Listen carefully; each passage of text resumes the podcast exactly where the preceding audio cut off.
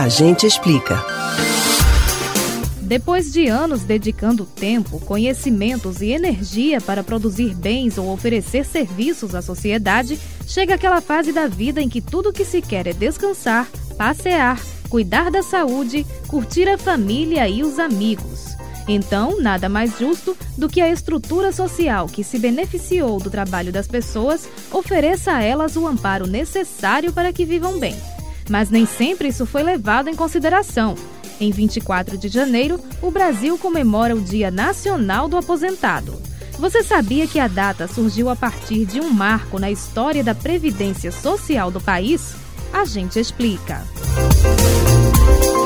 Não por acaso, no Dia Nacional do Aposentado também é comemorado o Dia da Previdência Social. Em 24 de janeiro de 1923, foi promulgada a primeira lei federal neste sentido, considerada um embrião da estrutura previdenciária.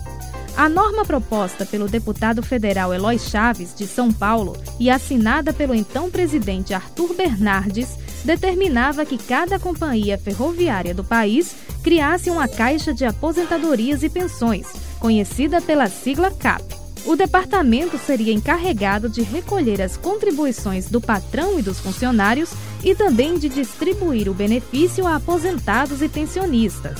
Ao longo daquele ano, 27 empresas formaram as CAPs. Poderia se aposentar o empregado que tivesse a idade mínima de 50 anos e 30 anos de serviço no setor ferroviário.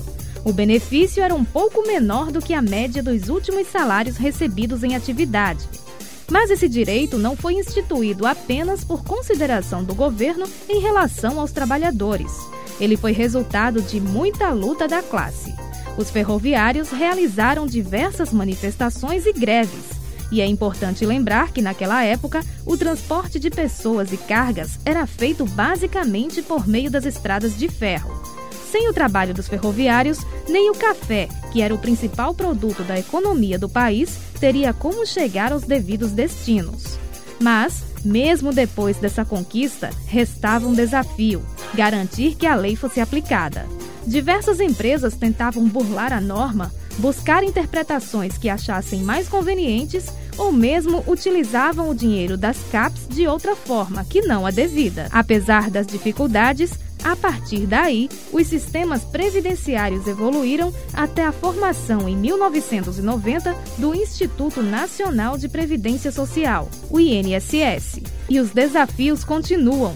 Segundo o levantamento recente do Instituto Brasileiro de Direitos Previdenciários, o INSS chegou ao fim do ano passado com cerca de 1 milhão e 800 mil pedidos de aposentadorias, pensões e auxílios em análise.